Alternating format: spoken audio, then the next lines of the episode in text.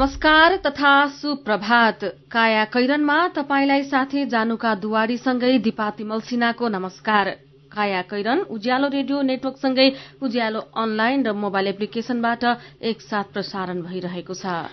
आज दुई हजार पचहत्तर साल जेठ बीस गते आइतबार सन् दुई हजार अठार जुन तीन तारीक अधिक जेठ कृष्ण पक्षको पञ्चमी तिथि। काया साथमा मुना चिया। हर उत्सव हर मौसममा मुना चिया। काया कैरन शुरू गरौं मुख्य मुख्य खबरका शीर्षकहरूबाट। संघीयता अनुसार तीन तहको संरचना चलाउन एक लाख एघार हजार कर्मचारी आवश्यक। संसद बैठकमा अब कम्तीमा पनि तीन मन्त्री उपस्थित हुनुपर्ने। जनशक्ति अभावले सर्वोच्च अदालत सुस्त। ऐन अभावले सत्य निरूपण तथा बेपत्ता व्यक्ति छानबिन आयोग दिशाहीन। एलपी ग्यास बाहेक सबै पेट्रोलियम पदार्थको मूल्य बढ़्यो। पेट्रोल प्रति लिटर एक सय तेह्र रूपियाँ डिजल र मल्टीतेल पञ्चानब्बे रूपियाँ। साउथ चाइना सीको विवादित टापुमा अस्त्र राख्न आफ्नो अधिकार भएको चीनको भनाई छिमेकीलाई तर्साउन खोजेको अमेरिकाको आरोप र प्रधानमन्त्री कप क्रिकेटबाट प्रदेश नम्बर एक बाहिरियो विश्वकप अघिको मैत्रीपूर्ण खेलमा अस्ट्रियासँग जर्मनी पराजित।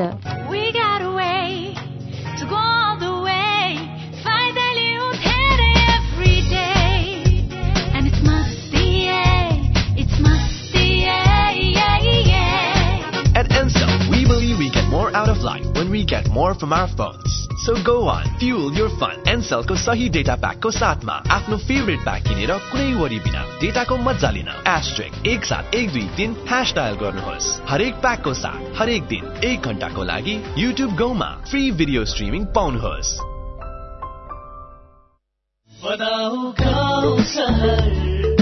झिलिमिली झिलिमिली लगाई दिव्य एलइडी बल्ब दुई वर्षको वारेन्टीका साथ चौधवटा साधारण चिम बाल्नुभन्दा एउटा दिव्य एलइडी बल्ब बाल्नुमै बुद्धिमानी। दिव्य एलइडी बल्ब उज्यालोमा छ दम खर्च पनि कम। दिव्य एलइडी बल्ब। राष्ट्रिय वाणिज्य ब्याङ्क लिमिटेडको सूचना। नेपाल राष्ट्र ब्याङ्कको निर्देशन अनुसार आ आफ्ना खाता भएका बैंकका शाखामा वा बैंकका कुनै पनि शाखामा तुरन्तै गई केवाईसी फारम भर्न बाँकी। सबै ग्राहकले दुई हजार पचहत्तर असार पन्ध्र गते भित्र केवाईसी फारम भरि बुझाइदिनु हुन ग्राहक महानुभावहरूलाई हार्दिक अनुरोध गर्दछौ। राष्ट्रिय वाणिज्य ब्याङ्क लिमिटेड तपाईँको आफ्नै ब्याङ्क। यो पटकको भेटघाटको विदाई चाहिँ कोल्ड ड्रिङ्कबाट ल यो लिउ चिसो किन नि भोलि भेट्न आउँदैनौ? भोलिबाट त म इन्डियातिर लाग्छु नि। के रे? तिमी फेरि इन्डिया जान लागेको? किन? नरिसाउ न अफिसियल काम छ कि। टाढा हुन लाग्यो भनेर रिसाउनै पर्दैन। नेपाल टेलिकमले सस्तो दरमा अर्थात् प्रति मिनट दुई रुपियाँ बाइस पैसामा नै इन्डिया फोन गर्न सक्ने अफर ल्याएको छ नि। ए हो र? त्यसो भए नो टेन्सन। अब त ढुक्कसँग कुरा गर्न पाइने भयो। तिमीलाई थाहा छ यो अफर लिनका लागि स्टार चौध पन्ध्र ह्यास थिचेर कल गर्नुपर्छ नि। तिमीले भनेपछि त थाहा भइहाल्यो नि। नेपाल टेलिकम राष्ट्रको संसार। नेपाल बैंक लिमिटेडको अत्यन्त जरुरी सूचना। नेपाल बैंक लिमिटेडमा खाता खोली कारोबार गरिरहनुभएका ग्राहक महानुभावहरूले आफ्नो ग्राहक पहिचान विवरण केवाईसी दुई हजार पचहत्तर असार मसान्तभित्र अध्यावधिक गरिसक्नुपर्ने भएकाले हालसम्म पनि उक्त विवरण अध्यावधिक नगरेको भएमा आउँदो असार मसान्तभित्र आफ्नो खाता रहेको शाखा वा पाएक पर्ने शाखामा सम्पर्क गरी विवरण अध्यावधिक गर्न हुन अनुरोध गर्दछौ। नेपाल बैंक लिमिटेड नेपालको पहिलो बैंक काका छोरीको बिहे पो गर्न लाग्नु भएछ हेर्दा त यिनी सानै पो छिन् त। हेर्दा मात्रै सानी हो पन्ध्र सोह्र वर्ष भइसकि चिना मिलेपछि राम्रो खानदानको केटा पाएको बेला कसरी छोड्नु र अरू त उसकै भाग्य हो। काका तपाईँ कुन जमानामा हुनुहुन्छ? बिस वर्ष उमेर पुरा नगरी विवाह गर्नु गराउनु त कानुनी अपराध हो। यस्तो बाल विवाह गराउने र सघाउने लमी पुरेतलाई समेत सजाय हुन्छ। पण्डितजी तपाईँले पनि सजाय भोग्नु पर्ला जस्तो छ है। ओहो हो नानी। यो कुरा त मैले ख्यालै नगरेको। ल है जमान अब मेरो हातबाट त यो विवाह हुँदैन। म त अब यस्तो विवाहमा मन्त्र पढ्ने होइन। उमेर नपुगी विवाह गर्नु हुँदैन भन्ने कुरा पो सुनाउँदै हिँड्छु। कुरीति छ जतासुकै हिमाल पहाड तराई आजैबाट रोकौं सबै मिली बाल विवाहलाई। नेपाल सरकार महिला बाल बालिका तथा ज्येष्ठ नागरिक मन्त्रालय र केन्द्रीय बाल कल्याण समिति। पल्ला गरे तुरुराम त उसको ब्याङ्क झन्झटिलो ब्याङ्क भनेर रिसाउँदै थियो होइन? उसको ब्याङ्कले के झन्झट दिएछ। उच्च ब्याज पाउनु उसको ब्याङ्कमा सधैँ नयाँ नयाँ खाता खोल्नु पर्ने रे। हो र? बिचरा सानोमा ब्याङ्कमा खाता खोलेको भए यो झन्झटै नपर्ने। हो त नि। मेरो मोबाइलमा सम्पूर्ण बचत खातामा ब्याज बढेर आठ आठ प्रतिशत भएको एसएमएस आइसक्यो भने सानीमा ब्याङ्कको कुरै अर्कै। सानीमा ब्याङ्कमा त साझेदार ब्याङ्कको सात सय भन्दा बढी एटिएमबाट प्रत्येक महिना सित्तैमा तिन पटकसम्म पैसा झिक्न सकिन्छ। No commission no tension no झन्झट। अब ध्रुवरामलाई पनि सानीमा ब्याङ्कमा खाता खोलाउनु पर्छ सानिमा ब्याङ्क सबल अनि विश्वसनीय ब्याङ्क अनलाइन खाता खोल्नको लागि W W W dot bank dot कममा लगइन गर्नुहोस्। थप जानकारीका लागि अन्ठानब्बे शून्य एक सय उन्नाइस शून्य एक सय उन्नाइसमा सम्पर्क गर्नुहोला। काया कैरनमा अब खबरको सिलसिला। संघीय संरचना अनुसार तीन तहको सरकार चलाउन एक लाख एघार हजार कर्मचारी आवश्यक पर्ने निश्चित भएको छ। सामान्य प्रशासन मन्त्रालयका प्रवक्ता सुरेश अधिकारीका अनुसार स्थानीय तह प्रदेश सरकार र संघीय सरकारका लागि यति कर्मचारी आवश्यक पर्ने कर्मचारीको संगठन तथा व्यवस्थापन सर्वेक्षण ओएनएमबाट तय भएको हो। त्यसमा झण्डै पचास हजार प्रशासन सेवाका कर्मचारी रहनेछन्। निजामती सेवामा अहिले छयासी हजार कर्मचारी छन्। तीनै तहमा गरी झण्डै पच्चीस हजार कर्मचारी थप्नुपर्नेछ। स्वास्थ्य सेवा सहित भने कर्मचारी संख्या एक लाख सत्र हजार हाराहारी चाहिनेछ। स्वास्थ्य सेवामा धेरै जसो कर्मचारी करारमा छन्। सरकारी कार्यालयहरूमा अहिले झण्डै बाह्र हजार कर्मचारी करारमा कार्यरत छन्। संहिता लागू भएपछि र मन्त्रालय विभागको संख्या कटौती भएपछि बेकामे बनेका करारका कर्मचारी व्यवस्थापनबारे मन्त्रालयले केही धारणा बनाएको छैन।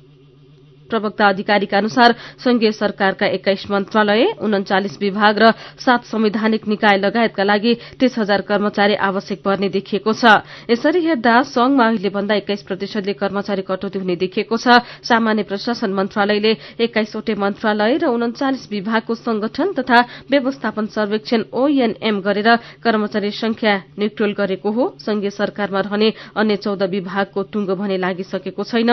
चौधलाई नौवटा विभाग विभागमा झार्ने गरी छलफल चलिरहेको छ। संघीय सरकारको तुलनामा प्रदेश सरकारमा थोरै कर्मचारी रहने ओएनएमले देखाएको छ।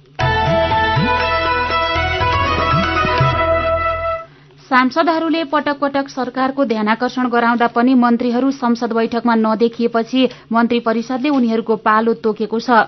संसद बैठक चलिरहँदा सातामा कम्तीमा दुई पटक जाने पर्ने गरी मन्त्री परिषद बैठकको निर्णयबाटै मन्त्रीहरूको पालो बाँडिएको हो।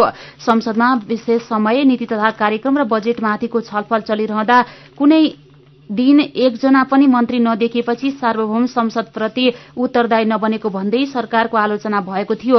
कानून न्याय तथा संसदीय मामिला मन्त्रालयका अनुसार हरेक मन्त्रीलाई प्रतिनिधि सभा र राष्ट्रिय सभामा सातामा कम्तीमा एक एक पटक जानै पर्ने गरी पालो तोकिएको छ। राज्य मन्त्रीलाई समेत बैठकमा पठाउने गरी जिम्मेवारी तोकिएको मन्त्रालयले जनाएको छ।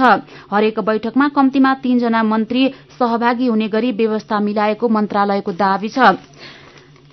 यस्तै रक्षा महिला बालबालिका तथा ज्येष्ठ नागरिक संस्कृति पर्यटन तथा नागरिक उड्डयन र स्वास्थ्य मन्त्रीलाई प्रतिनिधि सभामा आइतबार पालो परेको छ। त्यस्तै राष्ट्रिय सभामा शिक्षा स्वास्थ्य र शिक्षा खानेपानी र उद्योग मन्त्रीलाई परेको छ। गृह वन कृषि मन्त्री सोमबार कानून सामान्य प्रशासन संचार तथा सूचना प्रविधि र पर्यटन मन्त्री पनि सोमबार नै त्यस्तै प्रतिनिधि सभामा परराष्ट्र श्रम र युवा मंगलबार राष्ट्रिय सभामा भौतिक पूर्वाधार अर्थ ऊर्जा र कृषि मन्त्री।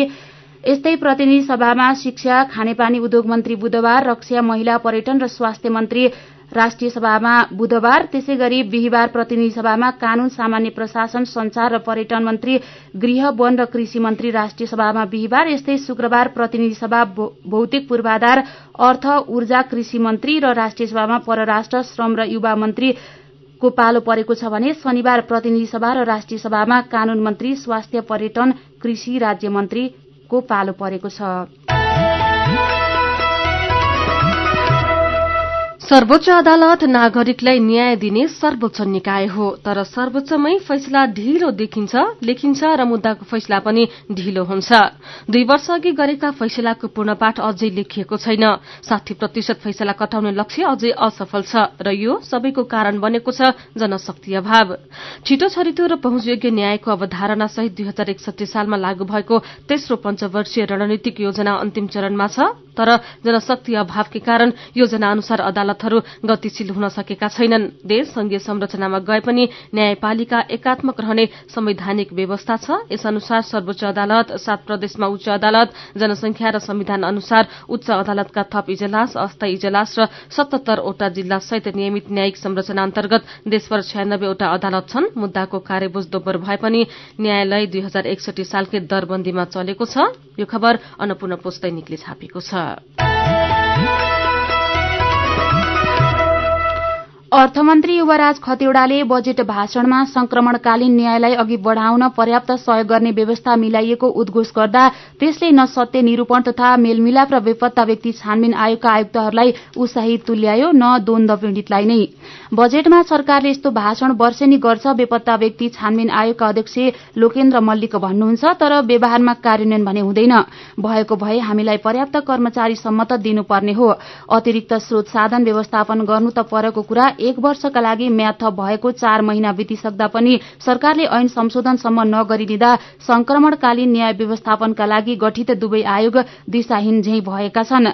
पीड़ितसँग गएर बुझ्ने र तीनबाट प्राप्त सूचनालाई फाइलमा राख्ने बाहेक दुवै आयोगले केही काम गर्न सकिरहेका छैनन्। यतिखेर बेपत्ता आयोगले पाँच सय जति उजुरीको विस्तृत छानबिन सकिसकेको छ भने सत्य निरूपणले सातै प्रदेशबाट आएका दुई हजार जति उजुरीको विस्तृत विवरण केन्द्रमा झिकाएको छ।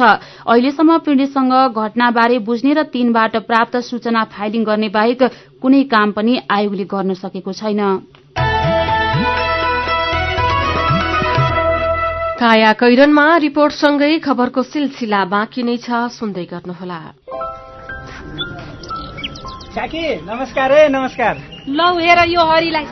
अस्ति मात्रै यसको पसलमा आग लागि भयो। यसलाई भने केही चिन्तै छैन। के भएको यसलाई? मलाई केही भएको छैन काकी। काकीलाई थाहै रहन्छ। मैले त आफ्नो लघु व्यवसायको लघु बिमा कार्यक्रम मार्फत बिमा पो गरेको छु। नोक्सानी अनुसार बिमाको नियमभित्र रहेर क्षतिपूर्ति पाइहाल्छु नि। के को चिन्ता? लघु बिमा क्षतिपूर्ति के भन्छ यो? ल काकी सुन्नुहोस्। लघु बिमा भनेको मानिसहरूको दैनिक जीवन तथा जीविकोपार्जनको क्रममा आइपर्ने विभिन्न प्रकारका जोखिमहरूबाट हुने आर्थिक नोक्सानीमा क्षतिपूर्ति दिने कार्यक्रम हो। ए अनि कस्ता जोखिमहरूमा लघु बिमाले सहयोग गर्छ त? लघु बिमा गरेमा विभिन्न कारणले हुने दुर्घटना तथा रोगहरूको उपचार बापत हुने औषधि उपचार खर्च प्राकृतिक प्रकोप आगलागी तथा अन्य कारणले हुने व्यक्तिगत सम्पत्तिको नोक्सानी लघु व्यवसाय सञ्चालनको क्रममा हुने अनिश्चितता तथा नोक्सानी बाली तथा पशुधनमा हुने क्षति बापत क्षतिपूर्ति पाइन्छ। ए ए अनि यस्तो सुविधा कसरी लिन सकिने रहेछ त? कसले पाउने हुन्? फेरि बिमा गर्दा खर्च पनि त लाग्ला नि। लघु वित्त कार्यक्रममा सहभागी ग्राहकहरूले स्थानीय स्तरमा सञ्चालित लघु वित्त संस्थाहरू मार्फत लघु बिमाको सेवा लिन सक्छन्। यस बिमा कार्यक्रमको बिमा शुल्क न्यून हुने भएकोले थोरै खर्चमा भविष्यमा आउन सक्ने आर्थिक जोखिमको सजिलै व्यवस्थापन गर्न सकिन्छ काकी ओहो ल गजबकै कुरो रहेछ। अब हामी सबैजनाले लघु बिमा कार्यक्रममा सहभागी भई आफ्नो र परिवारको जीवन सुरक्षित पार्नुपर्छ।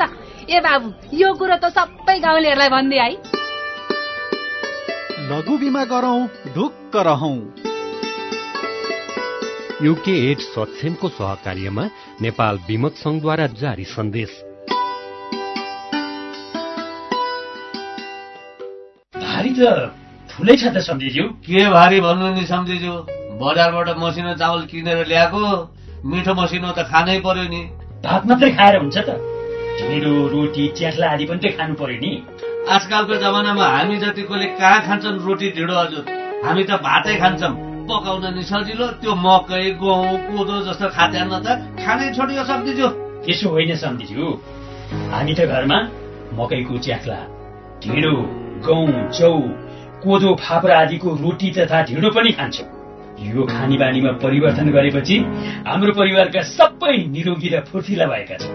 अब फाइदै हुन्छ भने त हामी मकै गहुँ जौ कोदो फापर सबै मिलाएर खाने गर्छौँ नि।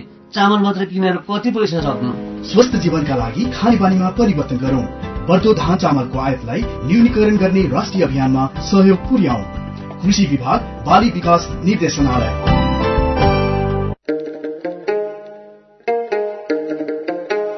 दशौं राष्ट्रिय खाद्य स्वच्छता दिवस तथा दोस्रो राष्ट्रिय खाद्य स्वच्छता महिना जेठ दुई हजार पचहत्तरको अवसरमा उपभोक्ता हितमा जारी सन्देश। खाद्य पदार्थको उत्पादन प्रशोधन भण्डारण र उपभोग गर्दा असल अभ्यासको पालना गरौं। कृषक उद्यमी व्यवसायी र उपभोक्ता सचेत अनि जिम्मेवार बनौ। खाद्य श्रृङ्खलामा स्वच्छता र गुणस्तर कायम गरौं। हामी सबैको सरकार खाद्य श्रृङ्खलामा स्वच्छता र गुणस्तर भन्ने मूल नाराका साथ दशौं राष्ट्रिय खाद्य स्वच्छता दिवस तथा दोस्रो राष्ट्रिय खाद्य स्वच्छता महिना जेठ दुई हजार पचहत्तर व्यापक प्रचार प्रसार सहित सफल पारौं। नेपाल सरकार कृषि भूमि व्यवस्था तथा सहकारी मन्त्रालय खाद्य प्रविधि तथा गुण नियन्त्रण विभाग बबरमहल काठमाडौँ।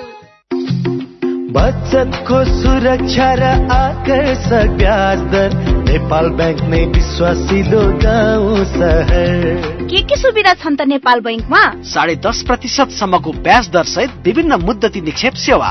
युवा महिला ज्येष्ठ नागरिक सन्तति र कर्मचारी बचत खाताहरू। औद्योगिक व्यावसायिक कृषि तथा व्यक्तिगत कर्जाहरू। सेयर भर्न सी आस्वा सुविधा। देश विदेशमा पैसा पठाउन र प्राप्त गर्न एनबिएल रेमिट। लकर सेवा mobile banking internet banking e सेवा जस्ता धेरै आधुनिक सुरक्षित र भरपर्दो ब्याङ्किङ सेवा सुविधा पनि छन् नि। ल है अब हामी सबैजना अलमल नगरी नेपाल ब्याङ्कमै अत्याधुनिक सुविधाहरूको साथमा नेपाल ब्याङ्क लिमिटेड नेपालको पहिलो ब्याङ्क। नेपाल ब्याङ्क नै विश्वासिलो गाउँ सहर। विदेश जाने पक्का पक्की भइसक्यो दाई। पक्का भयो नि नानी अब उन्न मात्रै बाँकी। अनि श्रम स्वीकृति त लिनुभयो नि। त्यो त छैन लिएको। त्यसो भए त स्वास्थ्य जाँच नै गरेका छैन होला। के को जाँच साँच गर्नु पर्यो स्वस्थ नै छु। पर्छ नि दाई। तपाईँ निरोगी भएको प्रमाण पत्र नभई वैदेशिक रोजगार विभागले श्रम स्वीकृति नै दिँदैन नि। पढाइको मात्रै भनेको त यस्तो निरोगी भएको नि प्रमाण पत्र हुन्छ र बहिनी? हुन्छ नि दाई। यो प्रमाण पत्रका लागि सरकारी मान्यता प्राप्त स्वास्थ्य संस्थामै जाँच गराउनु पर्छ। अनि फाइदा चाहिँ के त? विदेश गएको तीन महिनाभित्र दुःख बिमार भएर त्यस्तै फर्किनु परे स्वास्थ्य जाँच गराएको संस्थाले क्षतिपूर्ति दिन्छ तर फर्केको पैंतिस दिनभित्र मन्त्रालयमा निवेदन चाहिँ दिनै पर्छ। साह्रै राम्रो कुरो। अब जानु अघि म नि निरोगी भएको प्रमाण पत्र लिन्छु अनि मसँगै विदेश हिँड्न लगाएका सबैलाई यो खबर पुर्याउँछु।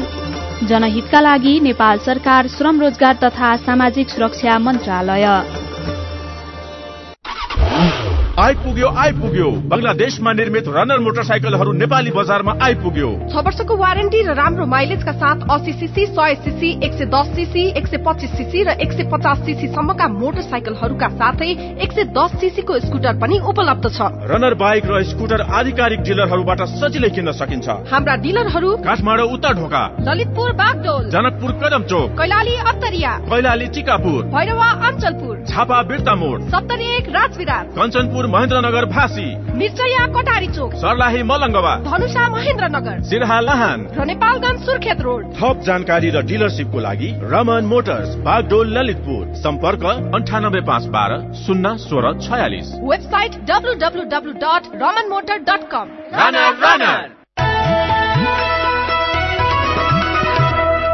उज्यालो रेडियो नेटवर्कसँगै उज्यालो अनलाइन र मोबाइल एप्लिकेशनमा प्रसारण भइरहेको काया कैरनमा तपाईंलाई फेरि स्वागत छ।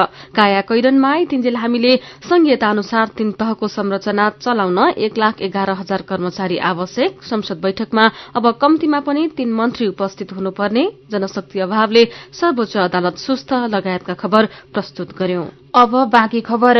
नेपाल आयल निगमले खाना पकाउने एलपी ग्यास बाहेक सबै पेट्रोलियम पदार्थको मूल्य बढ़ाएको छ। अन्तर्राष्ट्रिय बजारमा इन्धनको मूल्य बढ़ेर आएकाले त्यही अनुरूप मूल्य बढ़ेर आएको निगमले जनाएको छ। गैराती बाह्र बजेदेखि लागू हुने गरी सबै पेट्रोलियम पदार्थको मूल्य बढ़ाएको हो। निगम प्रवक्ता वीरेन्द्र गोइतले पेट्रोल र डिजेल मल्टीतेलको मूल्य प्रति लिटर तीन तीन रूपियाँले बढ़ाइएको बताउनुभयो। इण्डियन आयल कर्पोरेशन ले एक जूनमा पठाएको नयाँ मूल्य अनुसार सबै पेट्रोलियम पदार्थको मूल्य बढ़ेर आएकाले त्यही अनुरूप मूल्य वृद्धि गरिएको प्रवक्ता गोइतले बताउनुभयो। यस्तै हवाई इन्धन आन्तरिकमा प्रति लिटर पाँच रूपियाँ बढ़ाइएको पनि निगमले जानकारी दिएको छ। काठका कलात्मक बुट्टा र गजुर सहितको नुवाकोटको सात तले दरबार पुननिर्माणको काम शुरू हुन सकेको छैन। राजा पृथ्वीनारायण शाहले निर्माण गर्न लगाएको यो दरबारको गजुर र सिरानको तला अर्थात बुर्जा उन्नाइस सय नब्बे सालको भूकम्पमा भत्किएको थियो। संग्रहालय समेत बनाइएको यो दरबार बहत्तर सालको भूकम्पले जीर्ण बनाए पनि अहिलेसम्म मर्मत सम्भारको काम शुरू हुन नै सकेको छैन। नुवाकोट दरबार घुमेर फर्किएपछि मदन पौड्यालको रिपोर्ट।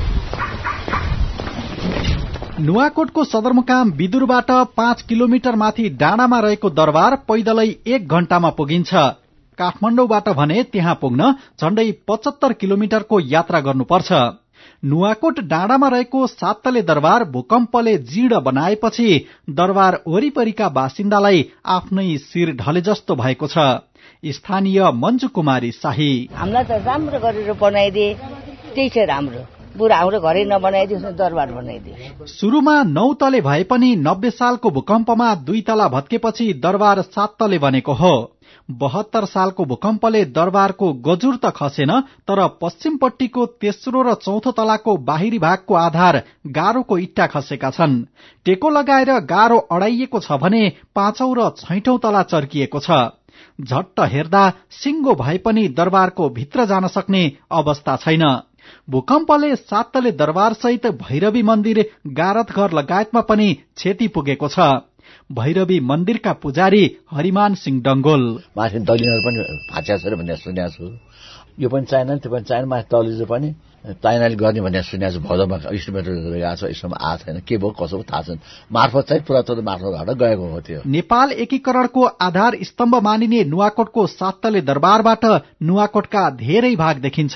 तर दरबारकै भने बिजोक अवस्था छ। दरबार हेरचाह तथा संरक्षण कार्यालयका सहयोगी रामकृष्ण बुढाथोकी पुनर्निर्माणको काम शुरू हुन अझै चार महिना लाग्ने अनुमान गर्नुहुन्छ। अब सातले दरबार चाहिँ अब चाइनाले बनाउने भन्ने कुरो भइरहेको छ चाइनाले चाहिँ अब चार महिनापछि भनेको छ अब भदौ असो लाग्ने होला दरबार संरक्षण पुरातत्व विभागको जिम्मेवारी हो। दरबार पुनर्निर्माणको लागि चिनिया सरकारले प्रक्रिया शुरू गरेको पुरातत्व विभागका महानिर्देशक भेषनारायण दाहालको दावी छ। नुवाकोटको साततले दरबारको पनि डिटेल ड्रोइङ डिजाइन हामीले एप्रुभल गरेर बेजिङमा लास्ट अनुमतिको लागि गएको छ। त्यो आएपछि यो दुई हजार अठार भित्रै त्यो काम पनि अगाडि बढ्छ। भूकम्पले भत्काएका र जीर्ण बनाएका सातले दरबार जस्ता धेरै सम्पदा पुनर्निर्माणको गति सुस्त छ। हाम्रो सभ्यता र संस्कृतिका धरोहर रहेका सातले दरबार जस्ता ऐतिहासिक सम्पदा पुनर्निर्माण गर्न सम्बन्धित निकायले जिम्मेवारी बोध गर्न आवश्यक छ। मेरो पनि भन्नु छ। गैर कानूनी कामदार दुई महिनाभित्र नफर्किए मलेसिया सरकारले कारवाही गर्ने खबर उज्यालो अनलाइनमा पढेर फेसबुकमा रत्न पौड्याल लेख्नुहुन्छ। उनीहरू पनि नेपालमा काम नपाएरै विदेश गएका हुन्। पैसा तिरेका तर म्यान पावरकै कारण गैर कानूनी कामदारको हैसियत पाएका त्यस्ता नागरिकलाई नेपाल सरकारले नै पहल गरेर स्वदेश फर्काउनुपर्छ। यसै विषयमा नवराज श्रेष्ठ लेख्नुहुन्छ मलेसियामा जो जो कामदार अवैधानिक भएर बसेका छन्। उनीहरूका आफन्तले नै पहल गरेर भए पनि नेपाल फर्काउनु होला अर्काको देशमा कारवाही भोग्दा पछि नेपाल फर्कन पनि गाह्रो हुन सक्छ स्थानीय तह र प्रहरीले हिजो आज घरेलु जाँड रक्सी नष्ट गर्ने क्रम बढेको भन्दै ट्विटरमा विद्यासागर लामा लेख्नुहुन्छ आफैले उत्पादन गर्ने चीज वैध गर्ने चाहिँ कसरी? विदेशी ब्रान्डका मदिरा वैध हुने तर नेपालीले बनाएका मदिरा अवैध भन्ने तर्क सुन्दा पनि हाँसो लागेर आउँछ। यदि मदिरा अवैध हो भने विदेशी मदिरा किन खुलम खुल्ला बिक्री भइरहेको छ त? धनुषामा जनप्रतिनिधिकै अगाडि महिला कोटिएको समाचार उज्यालोमा पढेर र सुनेर हरिभक्त सिक्देल ट्विटरमा लेख्नुहुन्छ नागरिकलाई सुरक्षा दिने अभिभावकको रूपमा रहेका जनप्रतिनिधिकै अगाडि महिला कुटिनु अत्यन्तै खेदजनक छ। कुट्ने र कुटेको रमिता हेर्ने दुवैलाई कडा कारवाही हुनुपर्छ। विचारका लागि तपाईँलाई धन्यवाद। मेरो पनि भन्नु छ।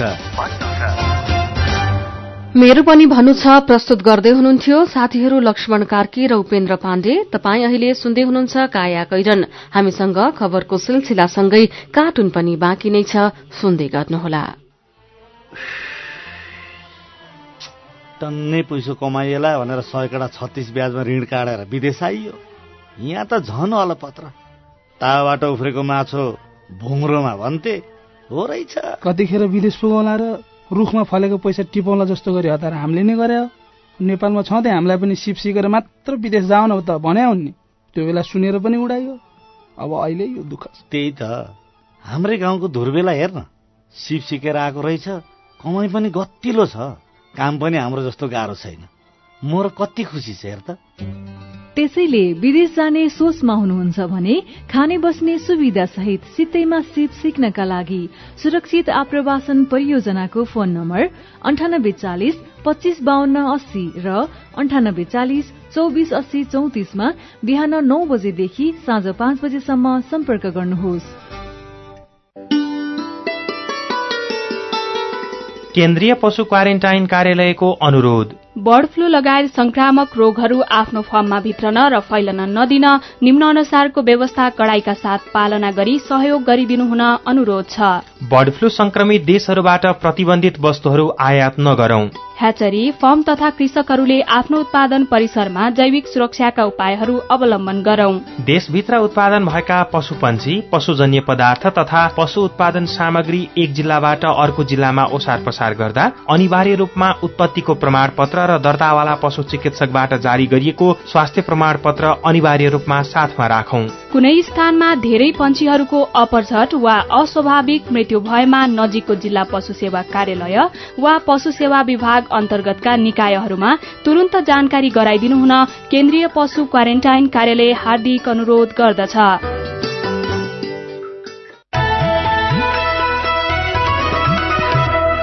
सीधा कुरा प्रष्ट विचार काठमाण्डुमा नब्बे मेगा हज उज्यालो रेडियो नेटवर्क मार्फत देशभरिका विभिन्न एफएम स्टेशन तथा उज्यालो अनलाइन र मोबाइल एप्लिकेशनमा प्रसारण भइरहेको काया कैरनमा तपाईंलाई फेरि स्वागत छ। अब विदेशको खबर। चीनले साउथ चाइना सीमा रहेको विवादित टापुहरूमा अस्त्र राख्न पाउनु आफ्नो अधिकार भएको बताएको छ।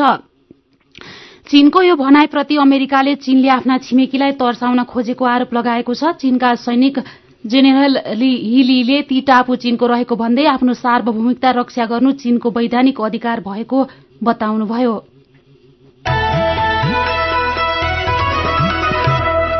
अब खेल खबर विभागीय टोली एपीएफसँग नौ विकेटले पराजित भएपछि प्रदेश नम्बर एक प्रधानमन्त्री कप राष्ट्रिय क्रिकेटबाट बाहिरिएको छ। समूह चरणको अन्तिम खेल खेलिरहेको प्रदेश नम्बर एकले हिजो अपेक्षाकृत प्रदर्शन गर्न सकेन। मूलपानी क्रिकेट मैदानमा पहिले ब्याटिङको निम्तो पाएको प्रदेश नम्बर एकले बयालिस ओभरमा सबै विकेट गुमाउँदै एक सय सत्ताइस रन मात्रै बनाउन सक्यो। यस्तै अर्को खेलमा किर्तिपुरमा रहेको त्रिवी मैदानमा प्रदेश नम्बर तीनलाई दुई विकेटले पराजित गर्दै प्रदेश सातले प्रतियोगितामा दोस्रो जित दर्ता गरेको छ। खेलकी अर्को प्रसंगमा विश्वकप अघिको मैत्रीपूर्ण खेलमा इंग्ल्याण्ड विजय भएको छ। राति भएको खेलमा इंग्ल्याण्डले नाइजेरियालाई दुई एकले हराएको हो। यस्तै अर्को खेलमा अस्ट्रियासँग जर्मनी पराजित भएको छ। जर्मनी विरूद्ध अस्ट्रियाको बत्तीस वर्षमा पहिलो जित हो। अरू खेलमा स्वीडेन र डेनमार्क तथा बेल्जियम र पोर्चुगलले गोलरहित बराबरी खेले। अब केही खबर संक्षेपमा ब्रेन डेथ भएका व्यक्तिका विभिन्न महत्वपूर्ण अंग अन्य व्यक्तिमा प्रत्यारोपण गर्न सकिन्छ तर दुर्भाग्य के छ भने ब्रेन डेथ भएका व्यक्तिको अंग प्रत्यारोपणमा जिम्मेवार संस्था स्वास्थ्य संस्थाहरू नै बाधक बनेका छन्। काठमाण्डुमै हरेक महिना बीस जनाको ब्रेन डेथ अंग प्रत्यारोपण भने वर्षमा एकजनाको मात्रै हुने गरेको खबर नयाँ पत्रिका दैनिकले छापेको छ। मनसूनको पूर्व सन्ध्यामा भएको मनसूनी वायुको अध्ययन गरेर जल तथा मौसम पूर्वानुमान महाशाखाले यो वर्षको मनसूनी वर्षा गत वर्ष भन्दा बढ़ी हुने अनुमान गरेको छ। मनसून अवधिमा पूर्वी नेपालमा भन्दा पश्चिममा बढ़ी वर्षा हुने मौसमविदले अनुमान गरेका छन्। कैरनमा अब पालो उखानको। दिनदिनै कुवा खन्नु दिनदिनै पानी पिउनु। उज्यालो रेडियो नेटवर्कबाट प्रसारण भइरहेको काया कैरन सक्नु अघि मुख्य मुख्य खबर फेरि एकपटक। संघीयता अनुसार तीन तहको संरचना चलाउन एक लाख एघार हजार कर्मचारी आवश्यक संसद बैठकमा अब कम्तीमा पनि तीन मन्त्री उपस्थित हुनुपर्ने। जनशक्ति अभावले सर्वोच्च अदालत सुस्त ऐन अभावले सत्य निरूपण तथा बेपत्ता व्यक्ति छानबिन आयोग दिशाहीन। एलपी ग्यास बाहेक सबै पेट्रोलियम पदार्थको मूल्य बढ़्यो। पेट्रोल प्रति लिटर एक सय तेह्र रूपियाँ डिजल र मट्टीतेल पञ्चानब्बे रूपियाँ। साउथ चाइना सीको विवादित टापुमा अस्त्र राख्नु आफ्नो अधिकार भएको चीनको भनाई छिमेकीलाई तर्साउन खोजेको अमेरिकाको आरोप। र प्रधानमन्त्री कप क्रिकेटबाट प्रदेश नम्बर एक बाहिरियो विश्वकप अघिको मैत्रीपूर्ण खेलमा अस्ट्रियासँग जर्मनी पराजित। अब कार्टुन आज हामीले कारोबार दैनिकमा खरोबार शीर्षकमा रवि मिश्रले बनाउनु भएको कार्टुन लिएका छौं। आजको कार्टुन केपी ओली नेतृत्वको सरकारमा उप प्रधानमन्त्री नियुक्त भएका विषयसँग सम्बन्धित छ। कार्टुनमा दुईजना व्यक्ति पत्रिका पढ्दैछन्। पत्रिकामा दुई उप प्रधानमन्त्री नियुक्त भएको खबर छापिएको छ। यो खबर देखेपछि उनीहरूले यस अगाडि प्रधानमन्त्री ओलीले उप प्रधानमन्त्री बनाउँदै बनाउँदैनन् भनेको खबर सम्झिँदै भन्दैछन्। ठट्टा पनि कति लामा फुराका। पुराना हुन नि दुई तीन महिनै लाग्ने। आजको कायाकैरन सकिएको छ। कायाकैरन सुन्नुभएकोमा तपाईँलाई धन्यवाद। उज्यालो रेडियो नेटवर्कमा केही बेदपछि प्रसारण हुन्छ। बिहानी रेडियो पत्रिका उज्यालो फल्चा कायाकैरनबाट प्राविधिक साथी संघर्ष विष्टसँगै जानुका र दिपा विदा हुन्छौ। उज्यालोको मोबाइल एप्लिकेशन र उज्यालो अनलाइन डट कममा ताजा खबर पढ्दै र सुन्दै गर्नुहोला। नमस्कार।